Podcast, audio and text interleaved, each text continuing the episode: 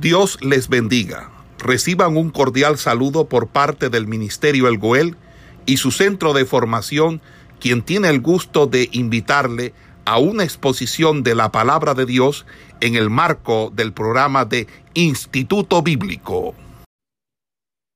Ok, bueno, vamos a continuar entonces desarrollando eh, en el libro de Génesis, eh, donde nos quedamos. Vamos a hablar hoy eh, acerca de la vida en hogar de Isaac, analizando de que el enfoque que nosotros veníamos trayendo inicialmente era acerca de Abraham, que es conocido como el padre de los creyentes, eh, hablando de su hijo Isaac y posteriormente de su nieto Jacob.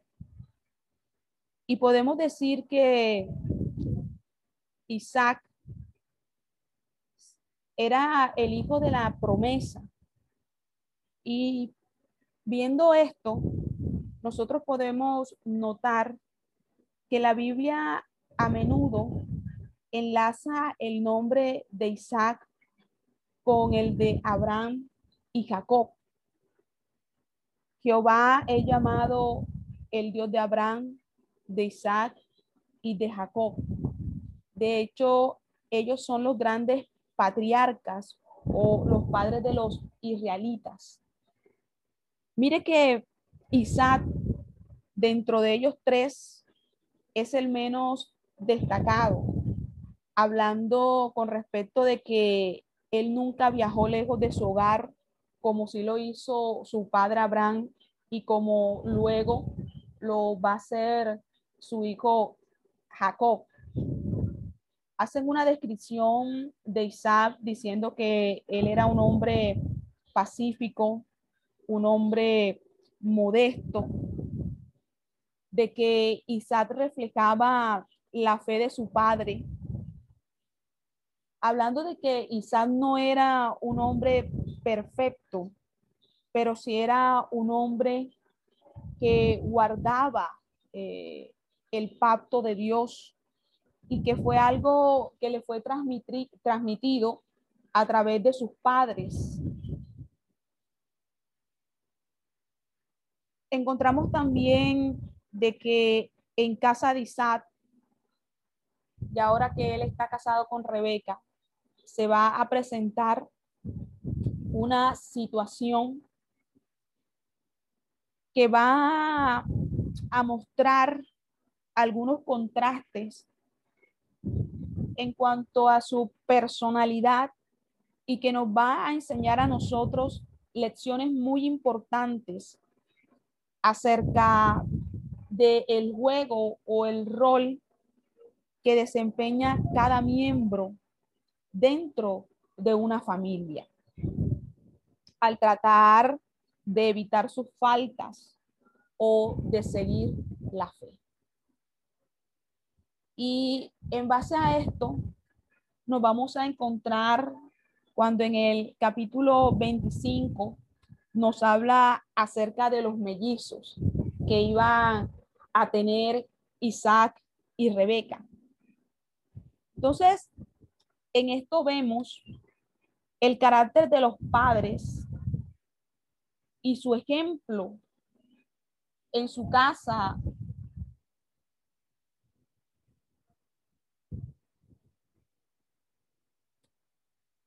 hablando de cómo nosotros debemos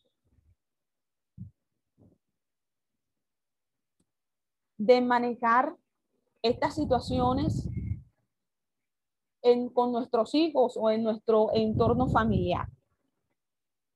Ahora bien, en la vida de los hijos de Isaac y Rebeca, hablando de Jacob y Esaú, vamos a ver primero a Isaac como el hijo esperado por tantos años, ese hijo de la promesa, como el único hijo de sus padres, porque Isaac fue único hijo en el sentido de la crianza que, que le dio a Abraham. Y fue alguien que tuvo la atención de sus padres, que lo protegieron del conflicto o de cualquier tipo de situación que le hiciese daño o que le hiciese mal. Y nos vamos a encontrar que sus padres lo enseñaron sobre Dios, sobre aceptar la voluntad de Dios para su vida.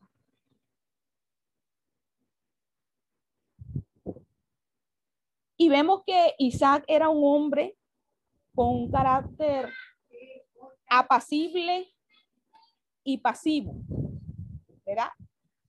Nunca viajó más lejos de Berseba y parece que se estableció o se dedicó a lo que es el cultivar la tierra, lo que ellos llamaban un labriego, alguien que se encargaba de cultivar la tierra.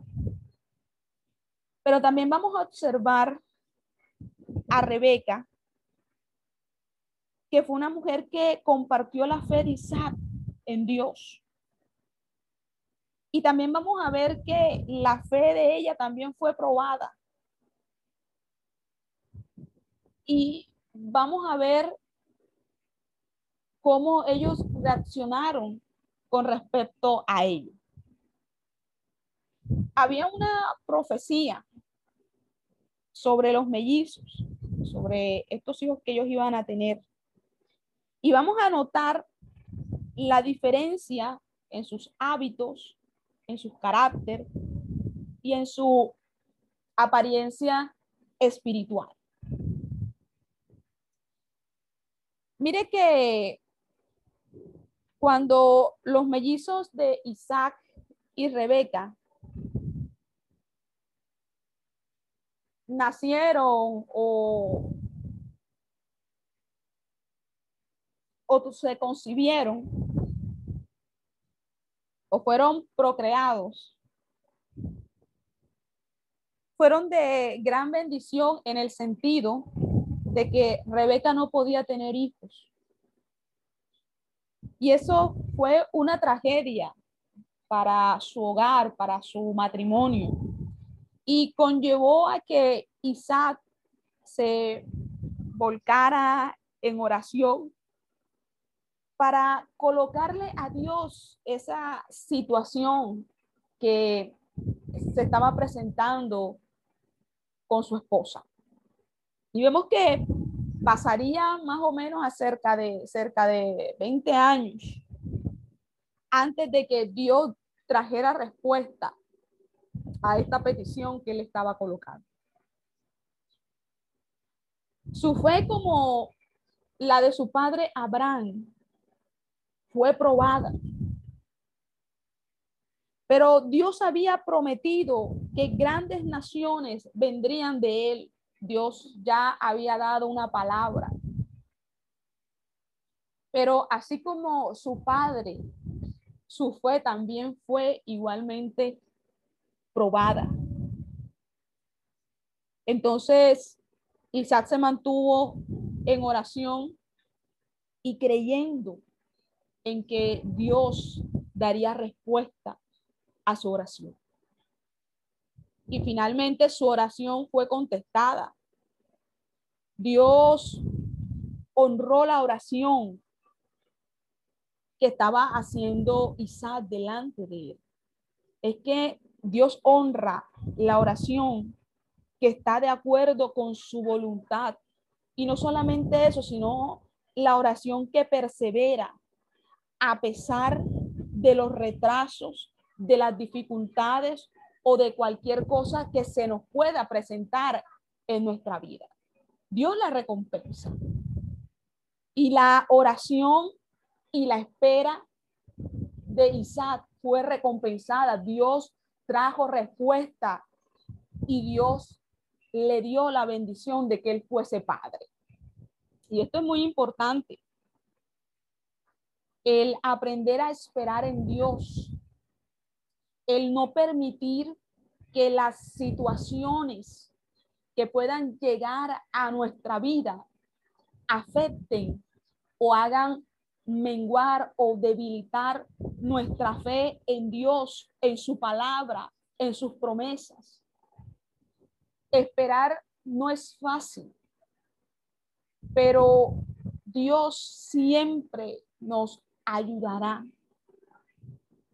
Por eso Isaac obtuvo y alcanzó su bendición, alcanzó su respuesta, porque él esperó en Dios. Y eso es muy importante. Cuando nosotros queremos alcanzar algo en Dios, debemos aprender a esperar.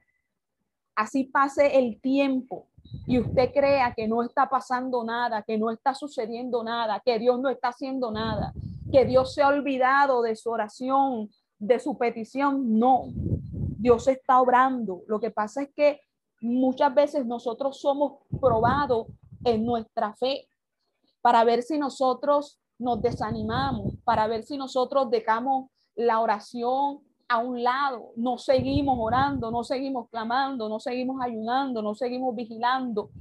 Por eso que le estamos pidiendo a Dios. Nosotros somos probados en nuestra fe para ver si seguimos perseverando a pesar de muchas cosas que pueden suceder en nuestra vida. Y eso fue algo que Isaac aprendió. Abraham fue probado en su fe, Isaac fue probado en su fe y nosotros también seremos probados en nuestra fe. Entonces, mire lo interesante, es que finalmente su oración fue contestada. Imagínese usted, 20 años. Y a veces a nosotros no nos ha pasado ni un mes y ya estamos desesperados y ya hemos tirado la toalla, ya no queremos seguir y ya no queremos seguir orando y ya dejamos de orar muchas veces por ello. Nosotros tenemos que tocar y tocar y tocar hasta que sea abierta la puerta. Y eso lo hacemos a través de nuestra oración. Entonces, mire, mire, mire esto.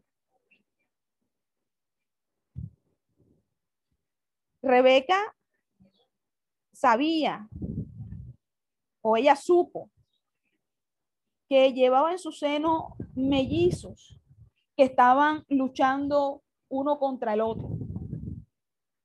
Esta era una señal profética. Sus dos hijos serían los fundadores de dos diferentes y hostiles naciones. Una sería más fuerte que la otra y el hijo mayor serviría al menor. Mire que aún antes de su nacimiento, ellos estaban en conflicto. No eran capaces de concordar. Y cuando ya ellos nacieron y fueron creciendo, se comienzan a notar esos conflictos y esas diferencias que habían entre ellos. Mire que simbólicamente ellos parecían estar combatiendo con respecto a quién nacería primero, a fin de recibir los derechos de la primogenitura, porque en ese tiempo el primero, varón, el hijo mayor, era el que recibía la primogenitura. Entonces, mire, que Esaú nació primero, pero Jacob se prendió tenazmente a su talón. El que toma por el calcañar, así lo llamaban, o así lo llamaron, el que toma por el calcañar. Por eso es que a menudo su nombre le recordaba a Rebeca la lucha de sus dos hijos cuando estaban aún en su vientre y el mensaje de Dios de que el mayor serviría al menor. Qué cosa tan interesante es esta. Desde el principio, las diferencias entre Jacob y Esaú fueron evidentes. Esaú en el nacimiento era velludo, muy velludo. Pero Jacob era de piel suave. La vellosidad de Saúl sugiere que él sería un hombre rudo, robusto, con intereses hacia lo terrenal, o sea, hacia la tierra, lo que era la, lo que era la tierra. En cambio que Jacob, o hablando de la manera en que Jacob se agarró del talón de Saúl, nos da un anticipo de su disposición de tomar ventaja de otros para obtener lo que él quisiera. Ese es un análisis que nosotros podemos hacer de ellos dos. Como hombres jóvenes, los mellizos eran completamente opuestos. Imagínense ustedes, completamente opuestos en sus hábitos, y en lo que prefería cada uno en su vida. Esaú era un hombre de campo, de campo abierto.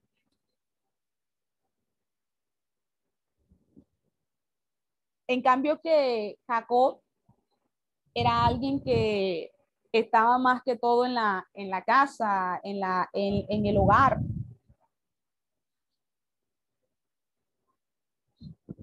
Esaú se convirtió en un cazador y en un hábil cazador.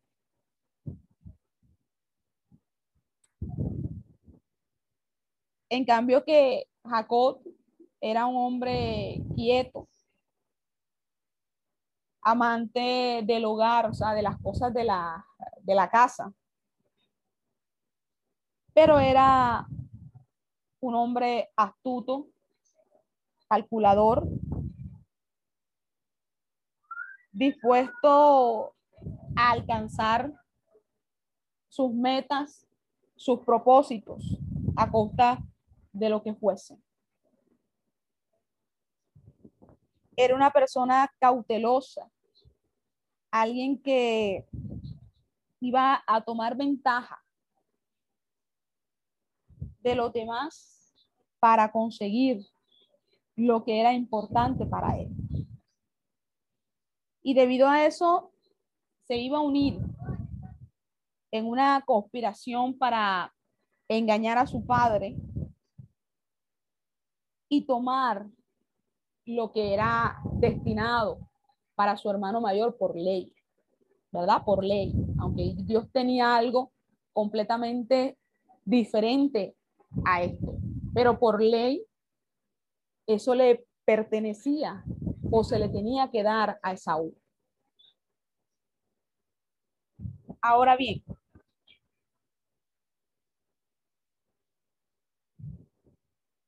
Jacob tenía un deseo por las cosas espirituales, por la fe en Dios, y tenía un aprecio por, por el pacto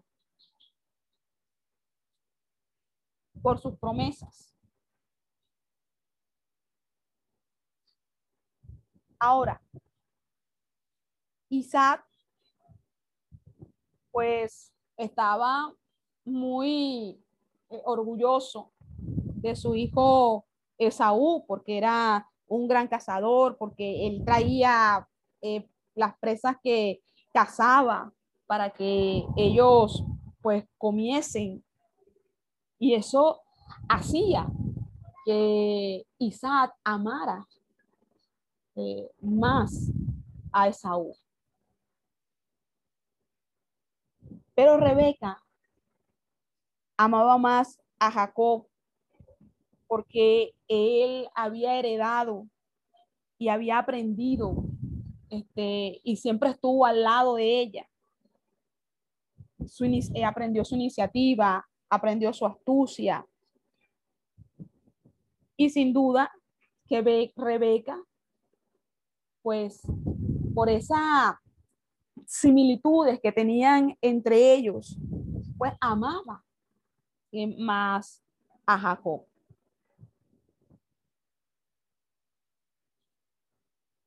Por eso es muy importante que nosotros no hagamos diferencias en medio de nuestros hijos. Cada hijo es diferente, no solamente en su carácter, sino también en su manera de ser. No podemos tratar de que se comporten de la misma manera. Cada uno tiene cualidades diferentes, virtudes diferentes. Y no podemos hacer comparaciones entre el uno y el otro, porque eso a la larga genera conflicto, genera fricciones, genera celos, genera odios, rincores en medio de los hijos. A los hijos hay que quererlos por igual, de la misma manera, de la misma forma, proceder con ellos igual. No, para uno es una cosa, no, para el otro el otro, no, para todos igual, todos son medidos por la misma, la misma vara. Y eso fue algo que Isaac y Rebeca no manejaron en medio de su hogar. Y es algo que nos enseña a nosotros como padres a que no hay que tener preferencia por alguno de nuestros hijos. Es cierto que hay unos que tienen cosas que son similares a nosotros. Hay unos que están más apegados a uno, otros no son tan apegados, otros son más cariñosos, otros no lo son. Pero nuestro trato no puede valer o no puede ir conforme a ello. Entonces, esto, esto, es una lección muy importante para que nosotros lo tomemos como un ejemplo de lo que no se debe hacer en medio del hogar y con los hijos. No podemos parcializarnos a favor de uno u otro. Ahora bien, la referencia, la preferencia de Isaac por Esaú y la de Rebeca por Jacob tendría tristes resultados. Triste resultado, esa preferencia que cada uno tenía por sus hijos. Ellos condujeron un favoritismo que terminó dividiendo la familia. Y hoy en día nosotros debemos de aprender de esos errores que ellos cometieron. ¿Verdad? esa manera en que ellos tomaron partido por sus hijos, terminando, terminaron dividiendo ese hogar y esa familia. Ahora, cuando nosotros seguimos desarrollando eh, allí en el libro de Génesis, vemos las características de Jacob y las de Saúl notablemente reflejadas al momento de la venta de la primogenitura. Mire, Esaú regresa de una cacería cansado y débil por el hambre. Estimulado por el amor de un potaje de lentejas que cose al fuego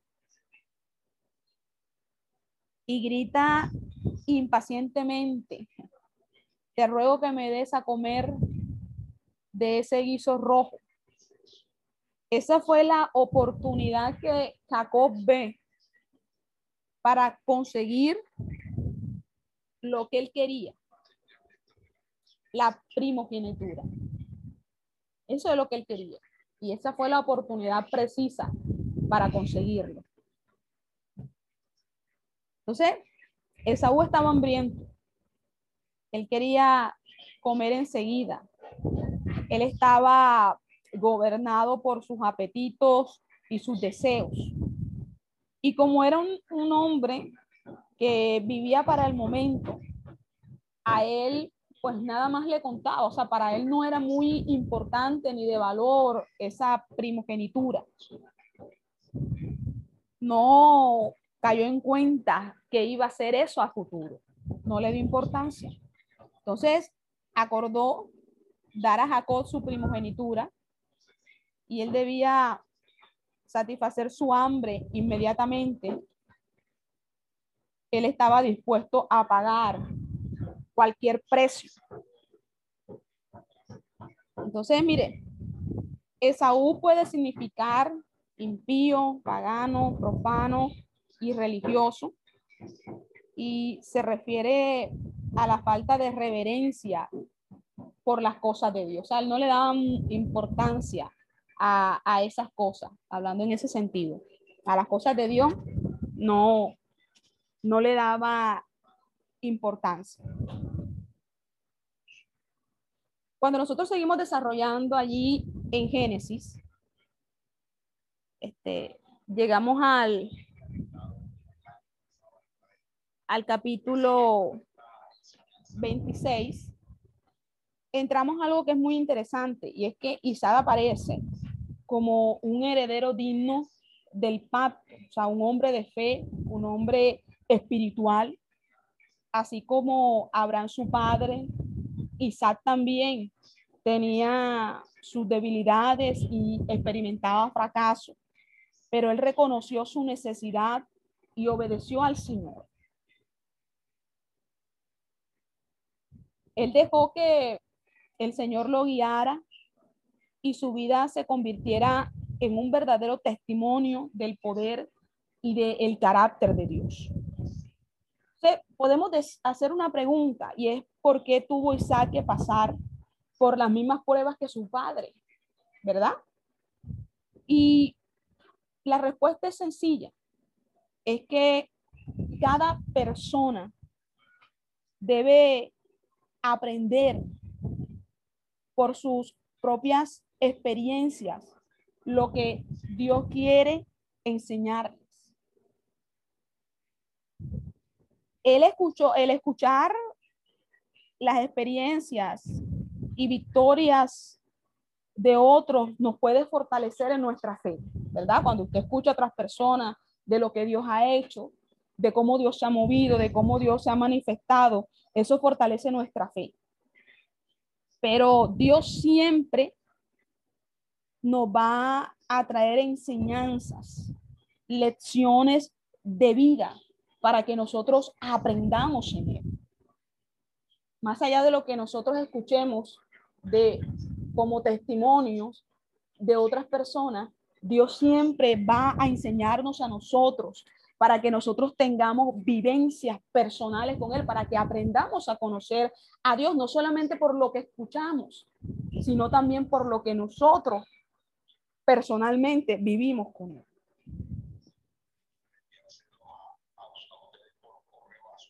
Entonces, mire esto. El hambre de Canaán probablemente le costó a Isaac la, mayor, la mayoría de la riqueza que él había heredado de su padre Abraham. ¿verdad? Y esto fue algo que probó, que, que probó su fe. Porque es que él tenía que aprender a confiar en Dios y de que Dios le iba a sostener, a sustentar sus necesidades, siempre y cuando él estuviera en obediencia a Dios. ¿Verdad? Él no podía simplemente vivir de las experiencias que tuvo su padre o de lo que su padre le, habló, de cómo Dios había movido en su vida. Él no podía vivir de lo que su padre había vivido. Él tenía que comenzar a experimentar él mismo quién era ese Dios que su padre le había hablado. ¿Verdad? Y que Dios tenía que comenzar a enseñar a Isaac, a guiarlo.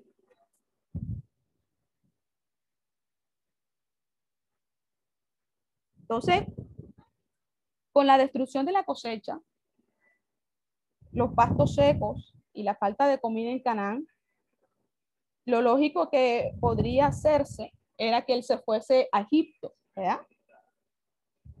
que en ese momento era una de las potencias o de las naciones que tenía grano, que tenía, tenía abundancia de, de comida.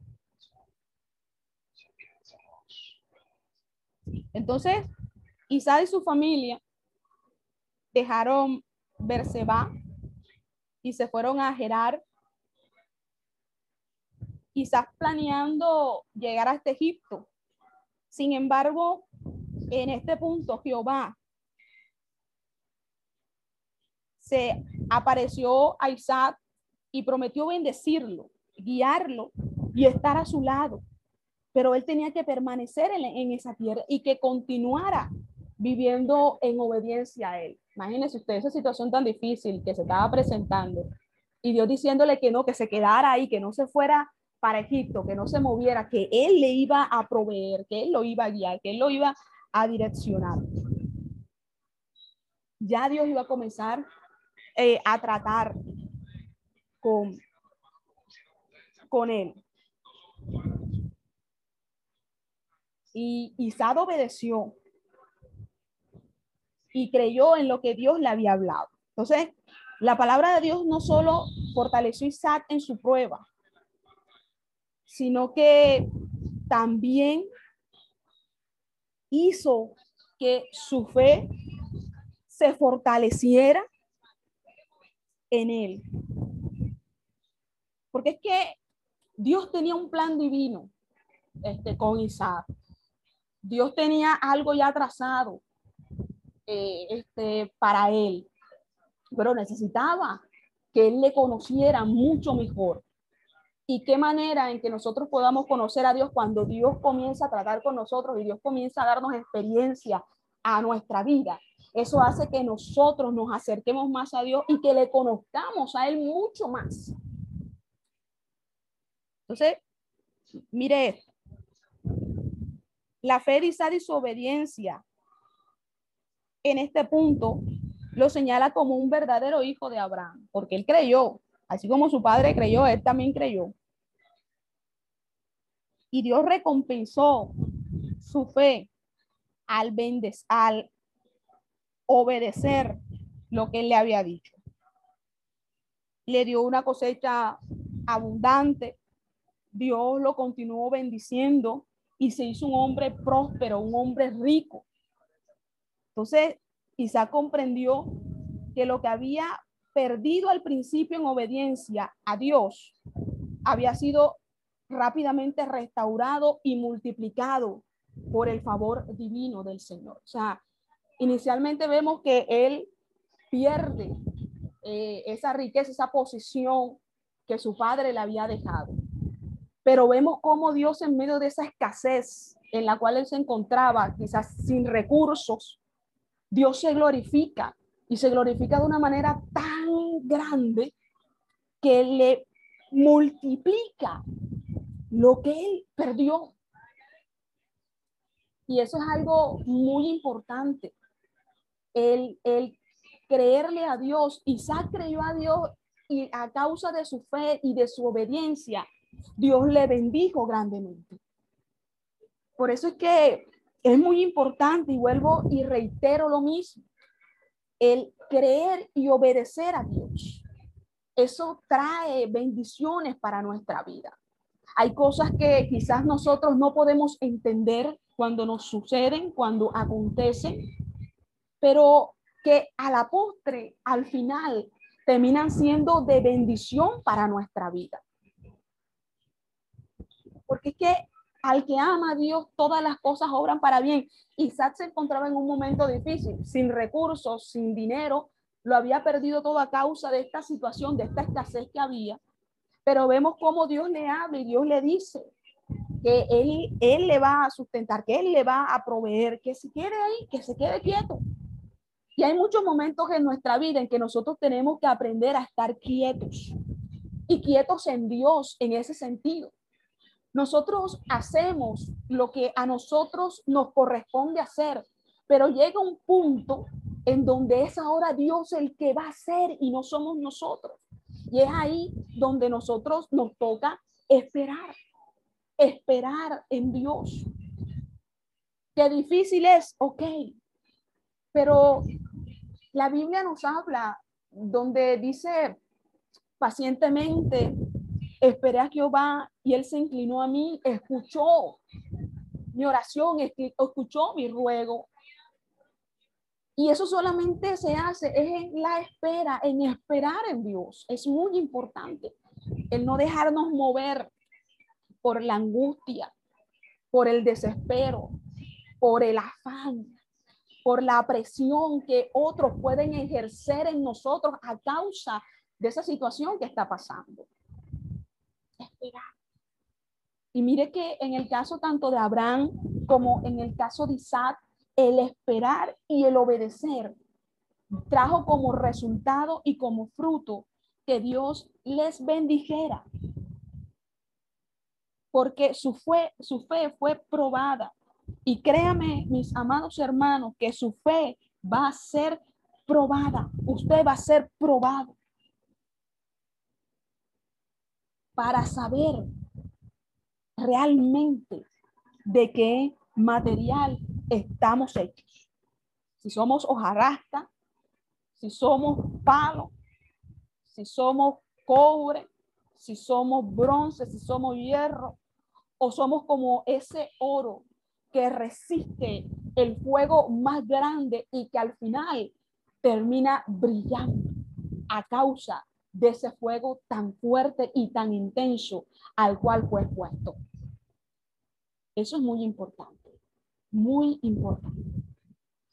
Y el libro de Génesis trae grandes lecciones para nuestra vida, lecciones de enseñanza para nosotros. Entonces, esto es algo muy, esto es algo muy importante, mis amados hermanos. Esta situación que eh, eh, se presentó en medio del hogar de Isaac y de Rebeca y posteriormente en medio de sus hijos eh, en Jacob y Esaú.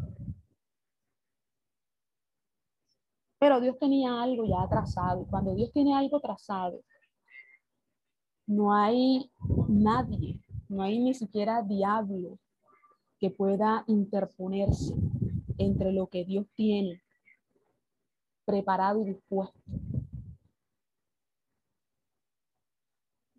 Entonces,